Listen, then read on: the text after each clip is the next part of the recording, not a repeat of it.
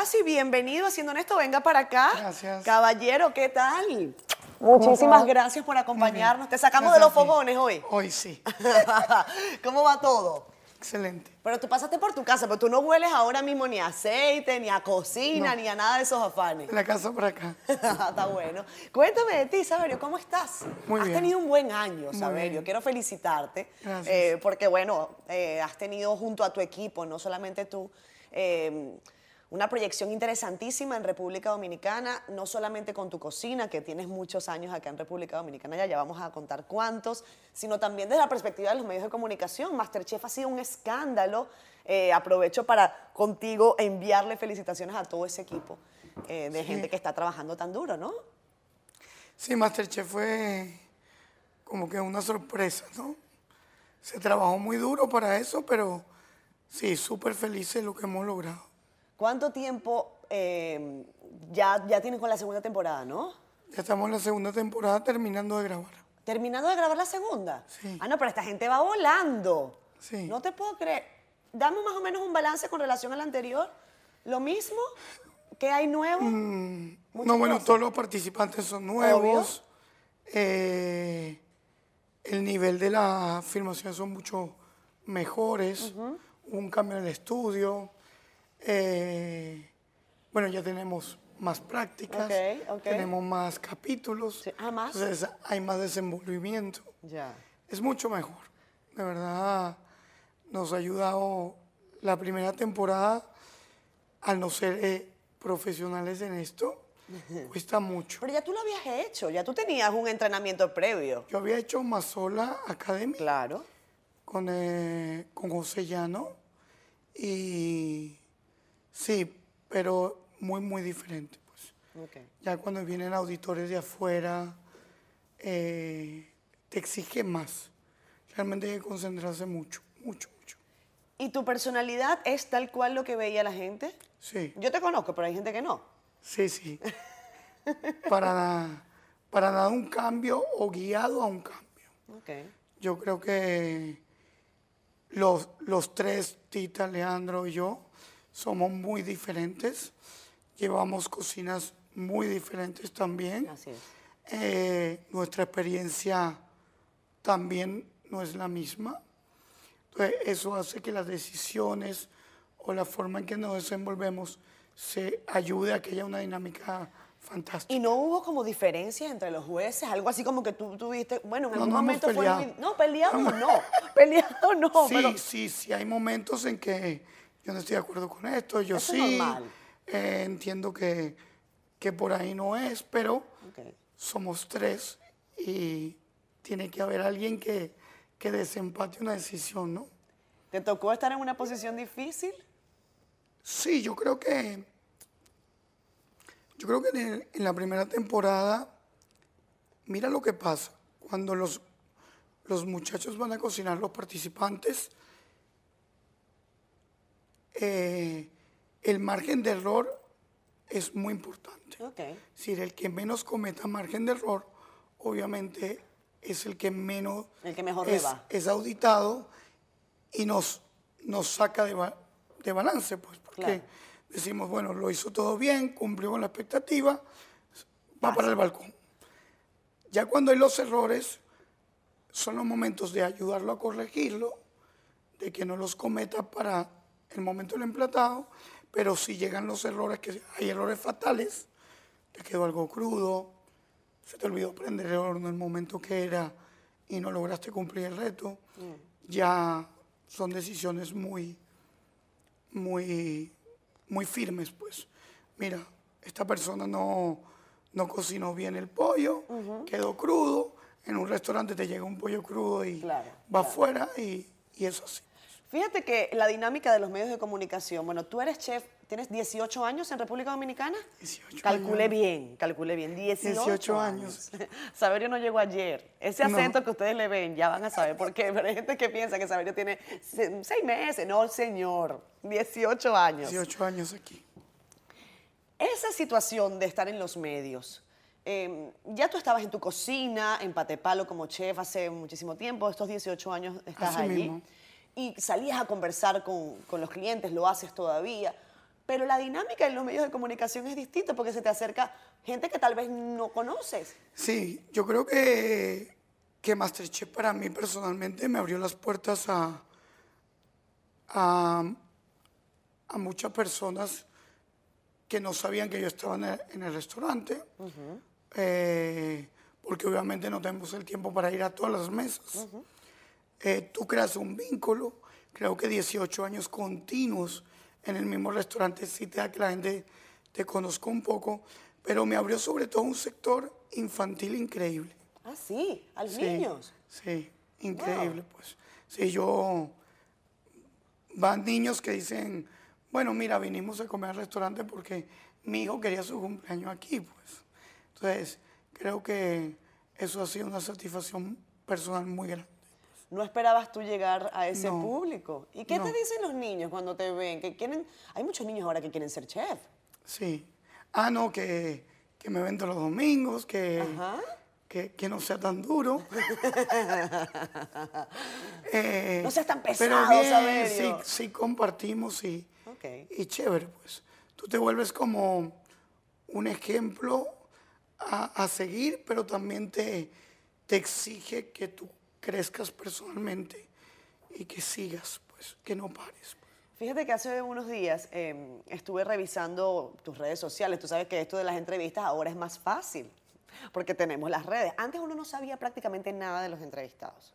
Digo que no sabía nada, prácticamente nada porque por más que te documentaras y que buscaras a personas, las redes nos permiten colocar intimidades que la gente ni se imagina. Y Saberio colocaba un libro que te dedicaron en el que Máximo Botura escribía, cocinar es un acto de amor. Eh, y yo quiero que tú me hables de eso desde la dimensión de, de un cocinero, eh, que no es la dimensión de los que no vivimos ni nos apasiona eh, quizás la cocina, los fogones. Mira, la cocina últimamente se ha vuelto como que se ha salido de lo que era el, un personaje con un vestido blanco detrás de un fuego que nadie conocía. Si ahorita mismo los cocineros son, son emblema país, están involucrados en muchísimas actividades para el crecimiento social. Sí, ya el cocinero es visto de- desde otra perspectiva, totalmente. Y obviamente eso te exige muchísimo, muchísimo, a todo nivel.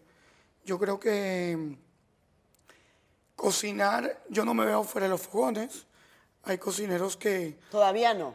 no, todavía no. Creo que eso no ha llegado a ese momento. Yo te no entrevisté, veo. yo te entrevisté no hace siete años y me decías, todavía yo no me retiro de los fogones. Miren, No. toda- ahí está todavía. Todavía. Eh, y no me veo fuera de, de los fuegos. Pues. Yo todavía, a pesar de todas las actividades que tengo, estoy en mi cocina, veo a los muchachos constantemente, obviamente, tratando de cumplir todas las partidas que tengo, pero sí estoy involucrado con ellos 100%. Sí, Pero a ti lo que te gusta Sí. es meterte en problemas. ¿Sí?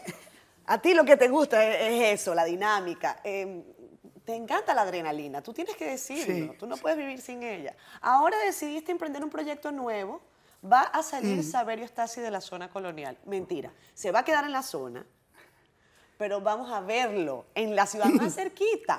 ¿Cómo así, Saberio? Un restaurante Bueno, nuevo. sí, un restaurante nuevo que abre dentro de pocos días. Fecha específica no tengo. Comencé un proyecto hace ya un año. Bueno, un año que tenemos haciéndolo. pues. Sí. Un proyecto que tenía en mente hace muchos años, que era hacer un restaurante de muy pocas sillas, pues, donde, como se dice, pudiera ser mi cocina. Pues. No es que lo que he hecho antes no es mi cocina, pero donde fuera mucho más minimalista, Ok. ¿Más personal? más, más creativo. Eh, si tú me preguntaras, bueno, pero ¿por qué en Patepalo no? ¿Por qué en. Lulu no? ¿Por qué en Tai no? Entiendo que son restaurantes que, que, que movemos muchas personas. Entonces, en el momento en que, en que tú llegas a hacer un plato, muchas veces lo perfeccionas, pero a nivel de minimalismo se pierde un poco. Ok. Eh, obviamente al tener un abanico tan grande abierto, también te, te- te disminuye un poquito lo que es el el vanguardismo, te disminuye un poquito. Entonces, eh, sí, tenía en mente siempre eh, hacer un restaurante pequeño y bueno, y de repente apareció una casa. Y o- ojalá que sea bueno. Voilà. Ajualá. Yo digo ojalá porque es que suena como muy a ojalá. Dime Sí. qué significa ajualá. Mira, voilà es una expresión indígena que significa Dios bendiga este sitio. Qué lindo. Entonces, fue un nombre que salió de una muchacha eh, venezolana, radicada en Nueva York, eh, que ella, hablándole del concepto, llegamos a buscar un nombre eh, místico, como se dice. Ok. Sí, para mí, Agualá es un restaurante místico, pues. ¿Es, la- es una conexión contigo? Sí, sí, totalmente. ¿Y es una conexión con Dios? Eh, sí, es un, es un sueño, metas y, y experiencia de vida, todo unido, pues, en un restaurante. pues. ¿Quién va a ser la primera persona que va a comer en Ajuela? Bueno, mira, Ya sabes. eh, sí, hemos hecho pruebas, Ok. ya tenemos la cocina lista, el salón todavía no está terminado, pero yo entiendo que más que el momento de, de, la, de, de quién comió el primer plato, es quién va a ser el primer ticket. Ok. que llega. Ok. Porque cuando tú invitas a alguien le das lo que quieres. Claro. Otra cosa es que Cuando llega un alguien dice, "Ok, cliente, voy a buscar". ve un menú y pide el primer plato. ¿Cuál va a ser? Mm. ¿Por qué? Son preguntas que estamos esperando, Ok. que estamos esperando. Y ahora creo que va a ser un sitio increíble. pues. En este caso, estás como chef ejecutivo, es tuyo, estás en sociedad con Luis Broker también, como en el caso de Patepalo o no? No, en este caso eh, la partida de Aguala es mía. Ok. eh, incurrí en este proyecto, se dice, solo. Ok. Eh, Luis, Luis te dijo, yo no voy. No, no, no me dijo, no voy, pero el grupo tenía otras miras. Ok. Entonces sigo con... y no hay rush con eso, está- está todo para bien. nada, todo bien. todo Luis Broker te dio la mano hace 18 años en República Dominicana. 100%. ¿Recuerdas cómo fue ese momento? ¿Cómo surgió esa llamada? ¿Tú estabas en Caracas? Eso comenzó, no, yo estaba aquí. Ok. Yo llego a Dominicana hace 20, 20 años. Ok. Llegó a un restaurante muy pequeño y después me fui. Y Luis Broker dio una tarjeta que decía, no te vayas del país sin llamarme. Entonces ahí comenzó todo, pues. Comenzamos a hablar, yo de verdad no me veía aquí, porque entiendo que, que esa primera época no fue una mala experiencia, pero no era lo que yo estaba buscando. Entonces decidió irme totalmente. ¿Ese restaurante pequeño todavía está abierto? no existe ya. ¿No existe ya? No existe ya. Pero Saberio existe, y queda mucho por dar. Sí. Y eso es algo muy positivo. Entonces vine supuestamente por un año, que Para se convirtió en tres. Sí. Se convirtió en tres. Después de esos tres me ofrecieron cinco y después de esos cinco me volví socio del grupo. ¿Cómo Saberio está así? Porque yo decía el tema de tu acento. Tu papá es italiano, de Sicilia. Palermitano. Tu mamá es de. Bucaramanga, Colombiana. Colombia. Vea pues, qué rico. Además, entonces ya vean ustedes el, el- el cambio de, de- de- de- del swing. Tú naciste en Caracas, la sultana, como Sí. le digo yo, la bella, nuestra bella Caracas. Pero resulta que entonces decidiste muy jovencito empezar en cocina y entonces te fuiste a Francia A los 16 a los años. 16 años. Entonces ahí empezó el mix. Nada, decido irme. Yo me iba todos los años a Europa Ok. a realmente aprender. Eh, y decido salir de Venezuela, como se dice totalmente. Yo no volví a Venezuela como desde los 22 años. Ya decido no volver. Cuando llego a, a República Dominicana ya con, con el grupo Potepalo, que decido hacer un acuerdo que 10 meses en la República y dos meses fuera. Entonces, creo que eso fue la mejor Esa decisión fue de la vida, clave. Esa fue la clave.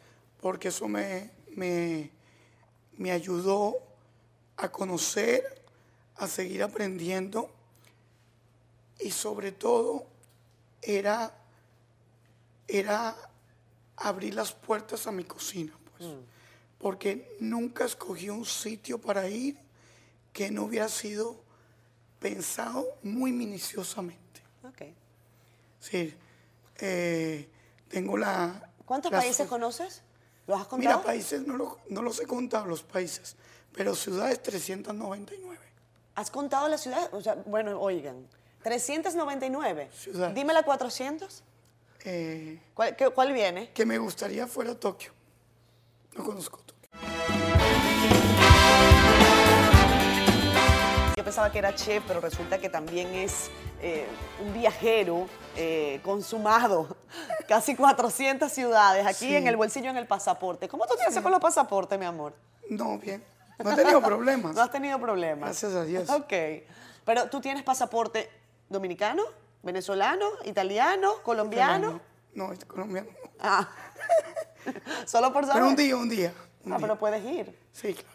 Sí, eh, y, y puedes pedir tu pasaporte Sin perfectamente. Oye, y hay gente matándose porque le den uno. Sí. ¿Tú ves? O sea, tú eres un privilegiado, Saberio. ¿Has pensado en eso? ¿Has Sí, reflexionado sí, sobre eso? Sí, mucho. Yo creo que, que el camino lo tú, lo tú lo decides, pues. Todo el mundo tiene oportunidad en la vida. No creo en que, en que no haya oportunidades. El problema es quién las coge o quién las sabe aprovechar. Eso es muy importante. Me acabas de, de- de dar una idea, porque en algún momento me hablaste de Jean-François. Y me hablaste de esas tres oportunidades. Él te dijo que la vida tenía tres. Y que perdías una cuando nacías. Sí. Que la siguiente te la había dado él. Y que la tercera te la estaba dando Luis Broker. Y tú piensas en Jean-François y yo sé lo que significa para ti. Fue como un padre.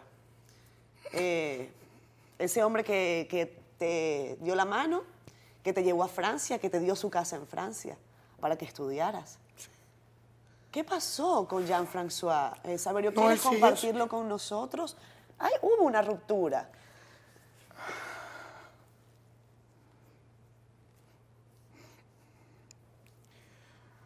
Bueno.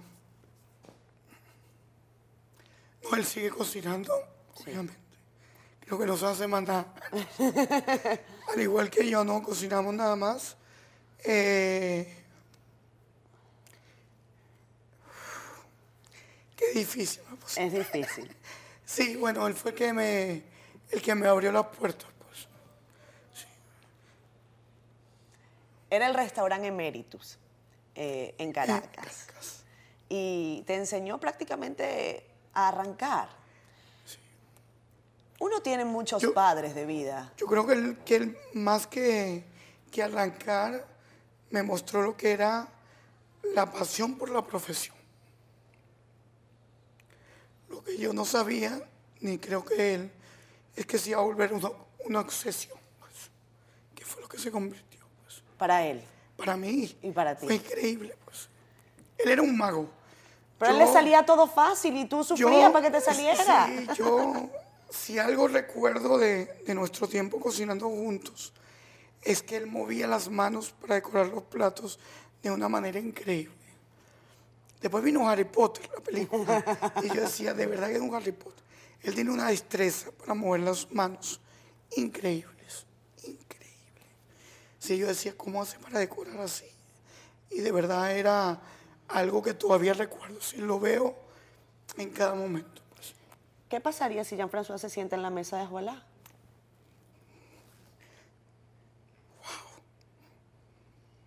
¿Él pediría o tú le llevarías un plato? ¿Qué crees? No, yo creo que él pediría. Él pediría. Tiene un carácter que Dios, de verdad era muy fuerte. Él fue muy fuerte. Él, él era una persona, yo diría, los muchachos dicen, Saberio es muy duro, pero yo creo que Jean-François era, es por ahí. eh, era un régimen. Era súper exigente, pues. ¿Tiene Saberio un pupilo cómo, fue, cómo fuiste tú de Jean-François, por decirlo de alguna Mira, manera? yo creo que no. eh, wow. Tengo muchísima gente a mi alrededor. Obviamente Meritus era un restaurante chiquito. El grupo PP, PP Operaciones Patepalo, es grande. Sí. Eh, volvemos a Guala, que es chiquito también. Eh, pero yo creo que han pasado, el mundo va más rápido. Entonces sí, han pasado muchísima gente eh, al lado mío. Pues yo creo que fueron épocas diferentes. Yo entiendo que más que un pupilo, aquí lo que he tenido es un, eh, una persona que es Felipe, que tiene conmigo 20 años y ha sido mi columna vertebral. Pues. Ah, si- y sientes que le estás transmitiendo y que juntos aprenden. Felipe es mayor que yo, Sí. pero Felipe no me ha dejado nunca en ningún momento, desde el día que nos conocimos. Acá en República. Felipe fue quien me fue a buscar al aeropuerto Wow. y no nos hemos separado, pues. Desde el primer restaurante que llegué, después Pepe Operaciones, ahorita Juana, pues. Tu papá decía que tú estabas loco porque querías ser chef. Sí. Y, que, y no, fue estaba- fácil, ¿eh? Papá no, fue estaba fácil. muy de acuerdo con esto. Es que, es que ser chef hace unos 20 años, señores, no era lo que es ahora. No. no era una- Antes, querer cocinar era bueno, algo ser- que no se contemplaba. era una profesión, pues. Exacto. No era una profesión, pues. Bueno, si algo ahorita no me arrepiento, pues sí. Si yo volviera a una máquina del pasado, ¿qué yo haría? ¿Qué harías? Que no hice. Hacer la universidad. Estudiar Sí, completa la- terminar mis estudios. pues, Ok. Que no lo hice. ¿Pero no estudiaste nada? No. No, fui, no llegaste a hacer el... No, empezaste a cocinar, claro, a los 16 años te fuiste a Francia. Comencé a cocinar a los 12. No, imagínate. Terminé el bachillerato porque me arria- arriaron pues, con, los, con los caballos. pues. Me fue muy bien, nunca raspé una materia, eh, Nunca te quemaste, nunca me quemé. al menos en las clases. Nunca Pero los quemé. fogones te has quemado mucho. Sí, sí. A cada rato. Es cuando la profesión entra. Pero, pero sí. Eh, Saberio, ¿es verdad que si uno se pone pasta de diente en una quemada se resuelve? No, no creo. no creo. No creo. ¿Qué se debe hacer para, lo que, para, el que, para los que como yo no Lo mejor es que, que- que en el restaurante haya su botiquín donde se usen cosas especializadas para lo que está pasando. pues. Ok, ok. Eso era receta de la abuela. Te quemaste, ponte pasta de diente. Wow. Sí, pero ardía, arde mucho más. Sí. Eh, no sé si resulte, pero Echar nada. limón con sal cuando te cortabas. Exacto, Los exacto. doctores dicen que es una locura. Y bueno. Pero tu mamá cocina mejor que tú, yo estoy segura. eh, bueno. Te digo No, porque- mira, mamá cocina buenísimo. Ok. Mi mamá cocina buenísimo. Siempre en casa se, se comió muy rico. Ok. Muy rico. Mamá cocina bueno, pues yo creo que cocino mejor. Eh, tal ¿Cuál, vez es el, eh, cuál es el plato de tu mamá que tú añoras? ¿Tu mamá está acá viviendo en República Dominicana o no? mamá no, mamá no solo vive aquí, sino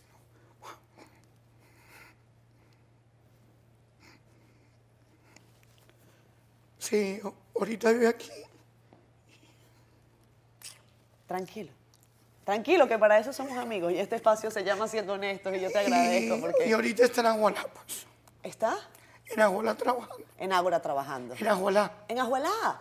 O sea, ella es parte de tu cocina. Es parte de eso. O sea, es un sueño hecho realidad. Y tu hermano también está acá, así que has unificado a tu familia y tu hermano también está en los fogones. ¡Qué historia! Sí, mi hermano es el chef de Mitri. Así es. Le ha ido muy bien también. Muy bien, sí. Gracias a Dios. Y, y mamá está en Agualá haciendo pastas, pues. Solo. Las pastas son, son como la partida de ella en, en el restaurante. Entonces, Agualá, eh, hablamos de un restaurante de 60 sillas, Ok. pero la propiedad tiene 1098 metros cuadrados. ¿Cómo así? Una barbaridad. El restaurante en mesas tiene 121 metros cuadrados y la cocina tiene 398 metros cuadrados. Esa es una de las razones por las que yo fui no Son solo. tres casas en donde no solo tres, el- tres de mis casas. No solo el proyecto fui solo, porque es mentira que Agualá se construyó solo. Ok. Agualá se construyó con un grupo de gente que se sintió totalmente identificado con el proyecto. Y hay muchísima gente metida ahí, pues, que, que ha puesto un granito de arena. pues. Pero sí, la cocina de Agualá es un sueño. Pero sin la pasta de tu mamá no sería ajualá. No, es decir, ella tiene su propio espacio. eh, tengo dentro de un restaurante de 60 sillas y 14 en el bar, una fábrica de helados, Ok. eh, una pastelería del tamaño de la cocina de Patepalo. Eh, Para el tema del chocolate, que te encanta además. Sí. Y que junto a la, a la familia Rizek han hecho grandes cosas, sí, ¿cierto? hemos hecho grandes. Me están apoyando en el proyecto.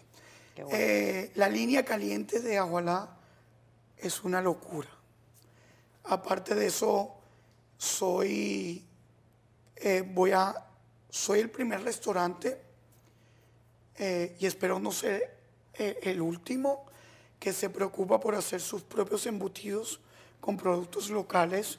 Ya tengo un pepperoni de conejo, tengo una tocineta de pato, eh, estoy haciendo lomos embuchados con productos locales. Qué rico. Entonces, Y ya se pueden conseguir, además, en The Butchery. en The Butcher Shop tenemos la partida de salchichas Exacto, wow. y vamos a tratar de hacer, de hacer eh, los embutidos también para allá. Ok. eh, todo con producto local, porque te cuento que Ajualá, aparte de ser un proyecto eh, muy lindo, es, es mi cocina, lo que yo he vivido en todos estos años, pero con un enfoque muy, muy grande al producto local. Sí, Siempre has tenido como esa línea, siempre has querido explotarla. Sí, sí, entiendo que los restaurantes que, que- que estoy y que llevo tenemos productos de mucha calidad, pero nunca nos habíamos preocupado porque el producto local fuera llevado a su máxima expresión. Y eso es lo que yo quiero lograr en Agualá. Y Agualá, por decirte uno de mis mayores retos, es que no voy a trabajar con carnes importadas. Todas mis carnes son locales. Por eso me ves apoyando muchísimo el proyecto de Brancos Así es. porque entiendo que, que tiene mucho futuro. Tal vez no es lo que la gente quiere ahorita, pero es un producto que es un proyecto que va a llegar a donde, A donde lo queremos llegar y entiendo que si la gente apoya va a lograr cumplir sus metas, pues, porque al final hay que apoyarlo, pues. Claro. Soy, soy- tengo un cuarto de maceración de carne, de añejamiento y de secado de carne dentro del restaurante. Entonces voy a hacer eh, como que un restaurante que se atreve agarrar carnes locales y a llevarla a todos esos procesos, pues. Lo cual eh, eh, todo el grupo CCN, por medio de Brangus, me da un apoyo increíble, pues. ¿Qué platos vamos a ver en Ajualá? ¿Podemos decir algo? Wow. Mira, los, los nombres de los platos de Ajualá son nombres muy rebuscados. Ok. Eh, Dicen que los chefs hacen eso para cobrar más. bueno, hay un, hay un libro de un famoso chef que dice en su última página, poco en el plato y mucho en la cuenta. Pero, ¿Va a ser así? mira, yo no veo a Ajualá como un restaurante. Yo veo a Ajualá como, como un sitio a conocer y una experiencia. Yo entiendo que el que quiera ir a comer solamente no va a cumplir sus expectativas. Va a salir decepcionado. El que quiera vivir algo diferente, sí va a cumplir sus expectativas. Esa es la idea. Sí, yo, yo tengo una política de vida que estoy muy claro qué quiere la gente cuando va a un restaurante. Y la gente lo que quiere es que no pase nada. ¿Cómo así? La gente cuando va a un restaurante va a comer, yo entiendo que quiere que pase algo. Sin embargo, cuando llega a los restaurantes, normalmente no pasa nada. Entonces, cuando pasa algo, ya se convierte en otra cosa. Entonces, en Ajualá queremos que la gente ¿Van a pasar cosas? Que pasen cosas. Ah, van a pasar. Eso, eso es muy interesante. algo que tiene Agualada súper, súper loco, pues a la vez es algo que me llena mucho de satisfacción, es que hay una pared gigante dentro del proyecto. Y una política es que cada empleado que entra se le da una tiza. No marcamos el ponche, damos una tiza. Ok. Y esa persona tiene que ir a esa pared y poner el primer producto que se le ocurra en la mente. Si yo entraría ahorita a ¿Qué pondrías? lentejas. ¿Y tú? Piñones. Ok. Entonces, vamos a agarrar todos esos productos y se va a hacer el, el menú del mes siguiente. Ok. Entonces, la pared se llama la historia sin fin, Wow. Qué porque no tiene finalidad. ¿Y eso sale de la cabeza de Saberio o hay alguien involucrado en eso? Mira, yo creo que eso sale de mí, pero, ¿Hay alguien que lo ilustra? pero hay muchísima gente involucrada desde el principio del proyecto, Ok. como Pamela, Yulisa, Felipe, eh, Rafael, eh, cuando llego con el proyecto, con el grupo, con Brangus, todos los involucrados en ese proyecto entraron. Cuando hablamos del proyecto con, con la gente del RISEC, del cacao, también se involucraron. Eh, eh, los Bonarelli, cuando le contamos el proyecto hace muchísimos años. Yo creo que no ha sido un proyecto solo, ha sido un proyecto que se ha unido. La gente, todo el mundo ha puesto un granito, ha puesto un granito. Todo el que va dice cómo es posible, pues. Yo tengo 221 metros cuadrados de invernadero en el propio restaurante. Entonces nos hemos preocupado por sembrar cosas que sabemos que no son comunes. Por lo menos ayer nació el primer cornichón verde, que es el pepinillo miniatura. El primer cornichón verde, pues yo no había escuchado esto aquí. Ok. Entonces, ¿Cómo en el país. Te trajiste la semilla. Traímos las semillas, Ok. sembramos, hicimos pruebas. Y José Morel, que es alguien que me está ayudando en esta partida, es un obsesionado por las cosas locas. Ok. Entonces yo también, pues. Entonces, vamos ahí. Saberio, normalmente un domingo a esta hora todavía estás cocinando. Eh, no, ¿Los domingos te lo tomas libre? Eh, mira, no me los tomo libres porque creo que es imposible con todas las cosas que llevo. Pero sí estoy como en, en mucha paz. Ok. pues, en mucha paz. Hablando de paz, cuando yo te... Ayúdame con la, con la revista Sala de Espera, porfa. En el 2012 yo te entrevisté, Saberio, y a mí me encantó esa entrevista por, por varias razones. Cuando yo entrevisté a Saberio en el año 2012, nunca se me va a olvidar. Y lo cuento para que el que me lo dijo en aquella oportunidad le dé pena. Eh, no, por mal, no por mala, pero es verdad. Me dijo, ¿pero quién es Saberio Stasi? Y yo le decía, es el mejor chef de este país. Y me decía, pero yo no lo conozco. Yo le digo, bueno, pues ve y conócelo. Y yo dije en esa oportunidad que no íbamos a hacer una portada, sino dos. Y colocamos a Saberio Stasi en sala de espera, en portada 1 y en portada 2. Yo sentía que no era suficiente. Y hoy que esté acá, para mí es súper, súper, súper especial. En este momento, Saberio, ¿cuánto tú pesabas? No me acuerdo, pero mucho. ¿Y qué fue lo que pasó? Porque ahora estás súper delgado. eh, tu, tu estilo de vida cambió. Claro, tu trabajo no, pero tu estilo de vida cambió. ¿Bajaste cuántas libras? Mira, ¿cuántas libras bajé? No lo sé. Porque no me peso. Ah, ¿no? Para mí, eh, yo digo que entré, soy un extremista. Cuando me propongo algo, es difícil que lo suelte. Y obviamente, como todo ser humano, nadie quiere un fracaso. Nadie es amante de un fracaso. Pero todos tenemos fracasos en la vida y nunca los contamos. Eh, solamente contamos los triunfos. Somos, como se dice, hay muchos padres en los triunfos y el fracaso es huérfano. Así es. Solitario. Sí. Eh, yo llegué a un gimnasio por error. ¿Cómo así? Fui a un gimnasio, estaba de moda comenzando la época del CrossFit, hace ya como cinco años. Y yo entré a una cosa de CrossFit por error. Empezamos, hice el primer día grave. Yo creo que todavía me duele. Porque al no moverte, ese día se movió todo, el cuerpo. Tenía un desbarate increíble. No podía ni subir la escalera de pata para ir al baño. Y, y tú notabas que la gente cuchicheaba como diciendo, mira, este gordo al segundo día se va a ir. Pues. Y estaban todos estos hombres y mujeres todas fit y todo, y yo, escúchale. Y nada, yo dije, bueno, yo pagué tres meses, no lo voy a dejar. Bueno, pero entonces ni, por, ni tan error. Entonces. ¿Te determinaste y pagaste tus tres meses? Lo que pasa es que no lo pagué para mí. Ah. Lo pagué para otra persona que no quiso ir. Ok. Entonces, como esa persona no quiso ir, no había reembolso, decidí hacerlo. ok.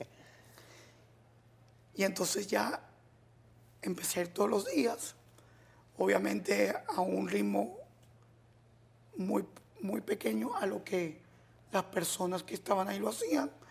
Y empecé a perder peso sin, sin querer, pues. Claro, no, sin querer, no, dándole al CrossFit. Me di cuenta que comer en las madrugadas era una locura, Ok. porque creo que no existe chef en el mundo que no termine el servicio y diga, ¿qué vamos a comer?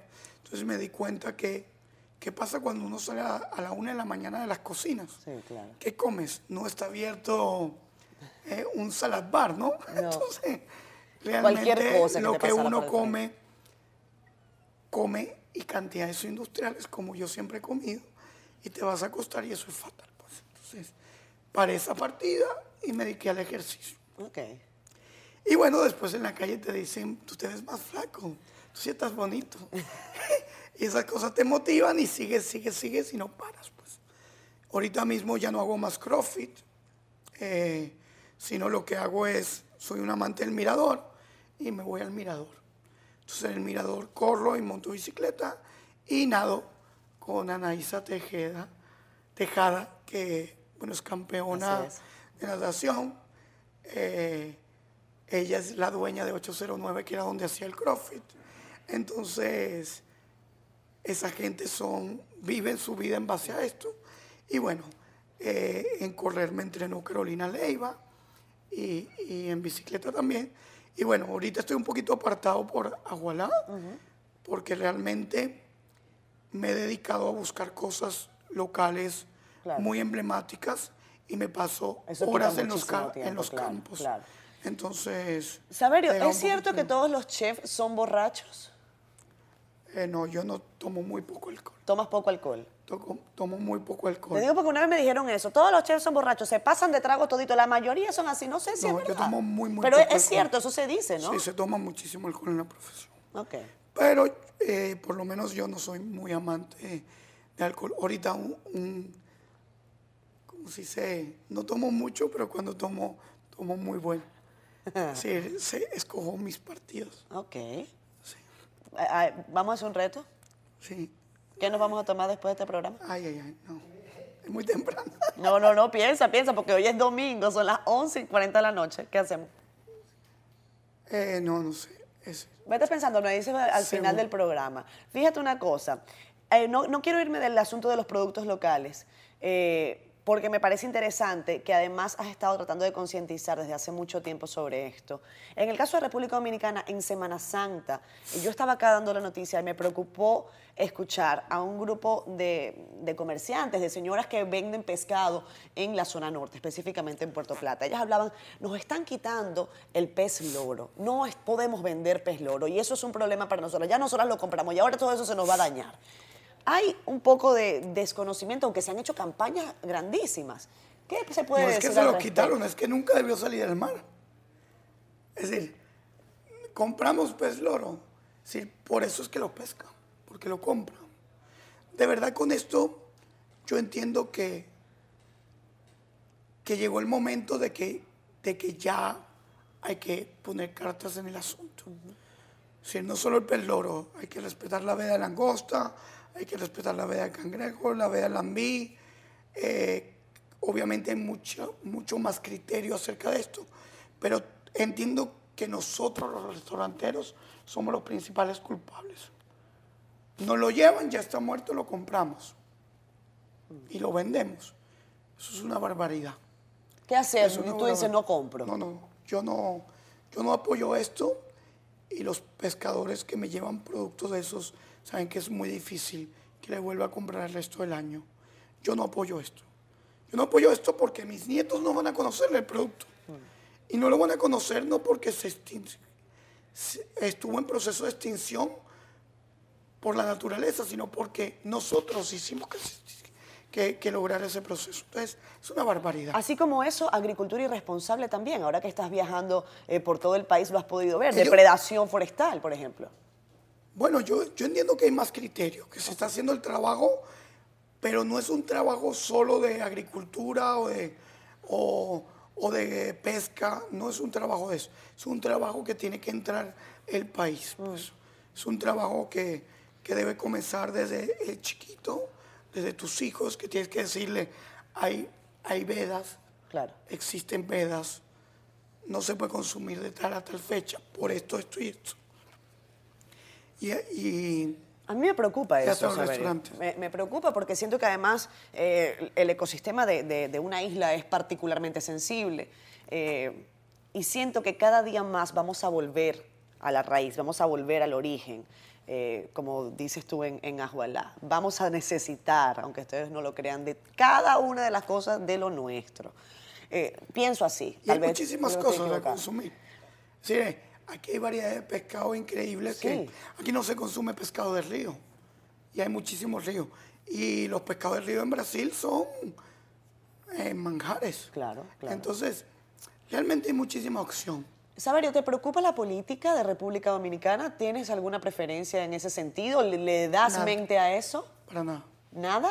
nada, nada. ¿No te preocupa? No, no me preocupa.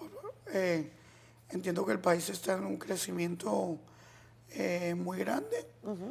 Creo en el país. muchis- no me veo fuera de República Dominicana. Es el país donde más he vivido tiempo de mi vida. He vivido más aquí que en Venezuela. así es. Eh, adoro mi Venezuela.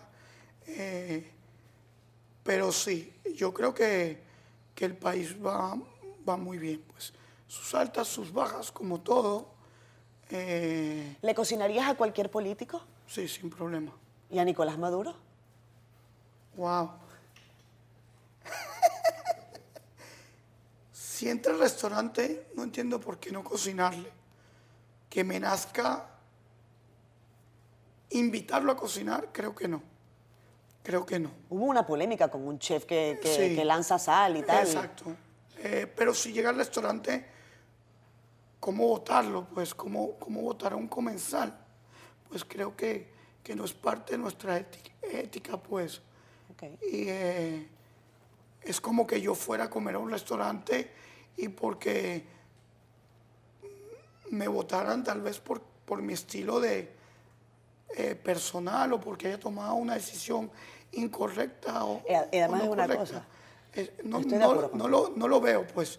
Entiendo que, imagínate que, que llegara a mi restaurante, se sentara una persona que, que no es que no es del agrado, que, que no soy quien para cuestionarlo y, y decirle párate y vete. ¿No te ha pasado? No me ha pasado y espero que no me pase. A mí tampoco me ha pasado que haya nadie que yo no pueda entrevistar. Una cosa es el trabajo y otra cosa es nuestras afinidades personales. Entiendo que no hubiera un vínculo. Exacto. Entiendo que no hubiera un vínculo, no hubiera... eh, Empatía. Como por decirte, si fuera a comer Máximo Botura mi restaurante, yo saliera y juntaría la cocina, a lo cuidado y falla algo. Ok. Por decirte algo, es decir, eh, exacto, no hubiera empatía. Un comensal. Habría mucha gente que le pondría veneno. Sí. Me gusta eh, conversar contigo. Espero que hayas pasado un programa chévere. Sí. Hay dos cosas que no puedes irte Muy, sin decirme. muy sentimental, pero Muy sentimental. Hay tres cosas que no te puedes ir sin decirme. Uno, ¿a tu hija le sigue gustando la cocina? eh, no, Ya no. no. Sí es de buen comer. Igual que tú. Sí. tiene a quién salir. Tiene buen paladar. A pesar de que es muy chiquita, tiene 14 años, pero eh, wow, qué paladar tiene. Sí le gusta comer muy bien. Sí. Normalmente, ¿qué comes tú en la mañana a primera hora? Mira, yo soy amante de los sándwiches. Ok. Pero wow, tengo que dejarlo de vez en cuando porque me corro. Ok, pues ahí está, algo sencillo, un sanduchito, no hay que inventar mucho. ¿Mangú? Sí, lo como, pero soy amante de un sándwich. Sándwich, bien. Un buen sándwich es Lo segundo que tienes que decirme es el plato, por favor, de ajualá, o el que voy a ir a comerme yo. Mira, si tuviera que decir un plato de agualá, wow. Hay muchos, pues hay uno que, que es muy particular, ya que hablaste del chocolate, que se llama chocolates, panes, queso y recuerdos.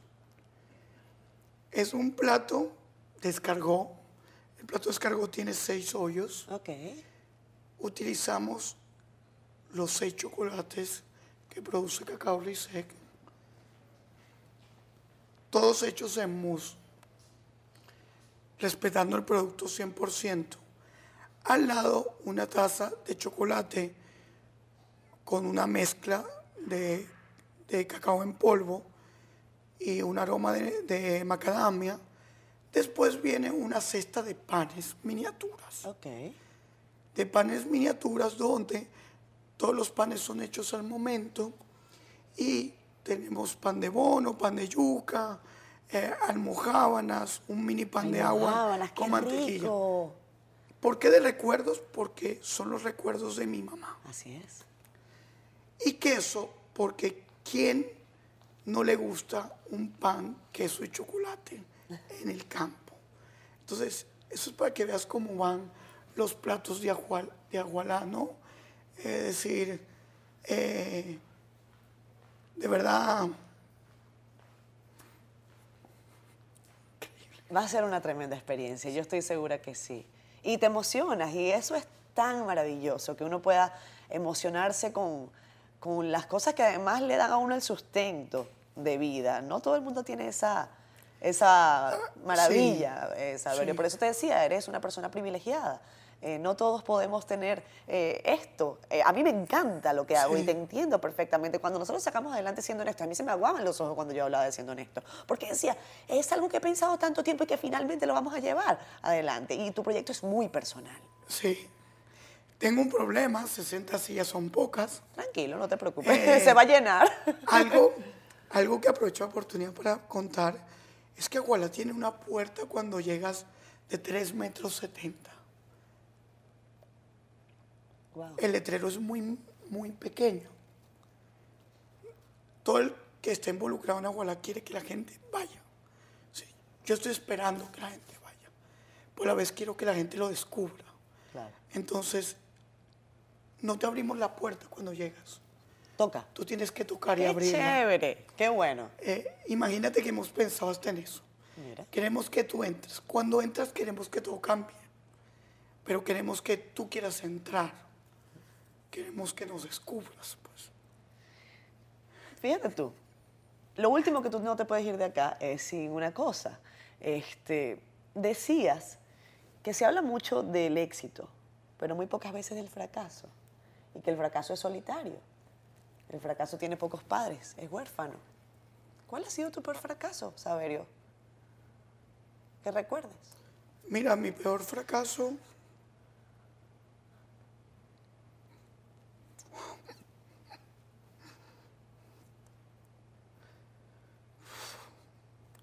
Creo que ha sido.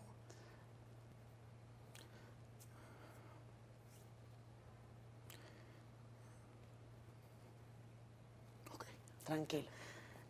No vivir con mi hija. No poder compartir con tu hija.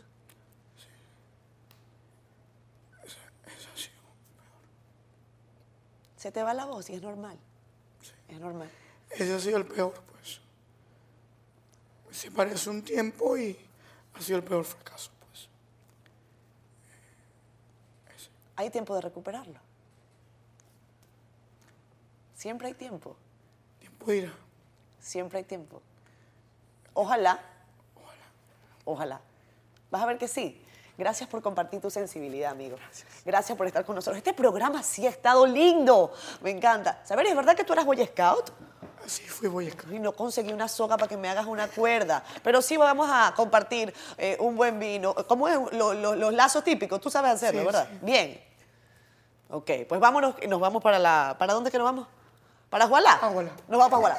Gracias a ustedes por estar acá con nosotros como siempre. Gracias, amigo, por compartir tu sensibilidad. De verdad que, wow, cuánta energía. Muchas, muchos éxitos con ese proyecto, porque es un proyecto de vida. Sí, así es. Te mereces lo mejor. Gracias. Y siempre te he considerado un amigo. Chao, chao. Feliz fin de semana.